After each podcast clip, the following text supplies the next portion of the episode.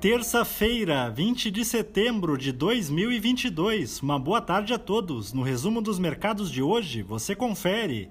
O Ibovespa terminou o dia em alta de 0,62% aos 112.517 pontos, contrariando o tom negativo da maioria das bolsas internacionais mas em compasso de espera pela decisão da nova meta da taxa Selic, que sairá amanhã. Na ponta positiva, as ações da Embraer, em alta de 3,78%, avançaram com a notícia de que a companhia adquiriu uma parcela minoritária da maior fabricante de drones da América Latina e a 14ª maior produtora de drones civis do mundo.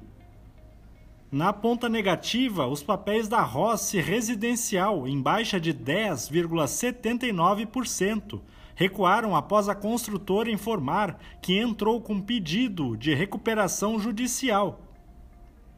O dólar à vista, às 17 horas, estava cotado a R$ 5,15, em baixa de 0,25%. Já no exterior, as bolsas asiáticas fecharam em alta, enquanto o Banco Central Chinês decidiu deixar inalteradas suas principais taxas de juros, conforme esperava o mercado.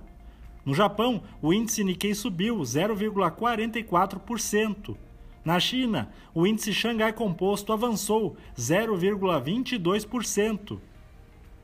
Os mercados na Europa encerraram em baixa, pressionados pelo avanço anual de 45,8% no índice de preços ao produtor da Alemanha em agosto, o resultado ficou bem acima do esperado e atingiu o maior patamar da série histórica.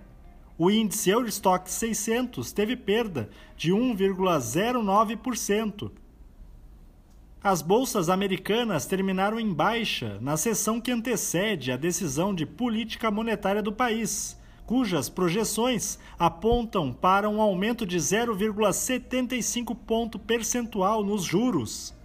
O Dow Jones caiu 1,01%. O Nasdaq teve baixa de 0,95%. E o S&P 500 recuou 1,13%. Somos do time de estratégia de investimentos do Banco do Brasil e diariamente estaremos aqui para passar o resumo dos mercados. Uma ótima noite a todos!